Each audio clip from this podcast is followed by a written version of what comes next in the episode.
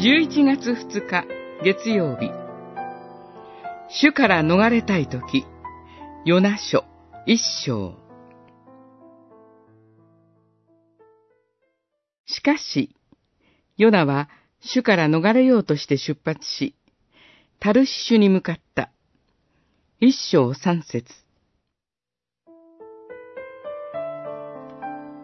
ヨナ書は、主の言葉がヨナに望むところから始まります。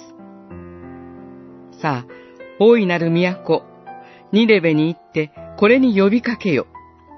彼らの悪は私の前に届いている。しかし、ヨナは主から逃げるため、ニネベには行かず、タルシシ行きの船に乗り込みます。ここがヨナ書のユニークな点の一つです。主の言葉を語る務めを担った預言者が、その使命を全うせずに、主から逃れようとするなど、前代未聞です。ヨナは、自分の思いに素直です。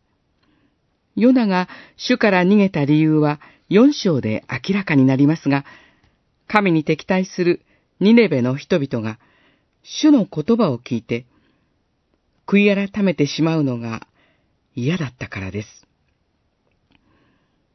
自分の思いとは逆の命令を受けたヨナは、主から逃げたわけですが、ヨナは嵐に巻き込まれ、主から逃げることはできませんでした。